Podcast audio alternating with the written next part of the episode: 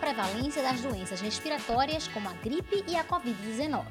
A vacinação é fundamental na prevenção das doenças. Os maiores de 18 anos que tomaram duas doses de vacinas das marcas Coronavac, AstraZeneca ou Pfizer contra a Covid-19 já podem tomar a vacina bivalente contra a doença.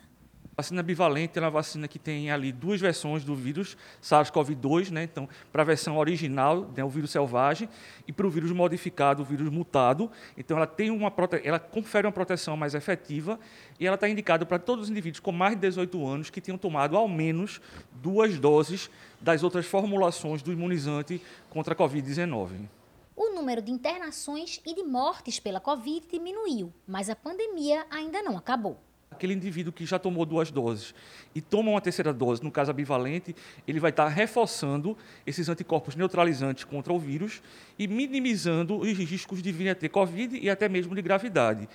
E existe o outro lado, né, que é aquele indivíduo que, quando ele se vacina, ele está dificultando né, que, a longo prazo, o vírus ele sofra novas mutações.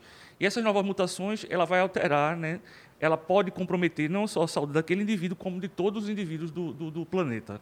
Este mês também teve início a campanha nacional de vacinação contra a influenza, vulgarmente chamada de gripe.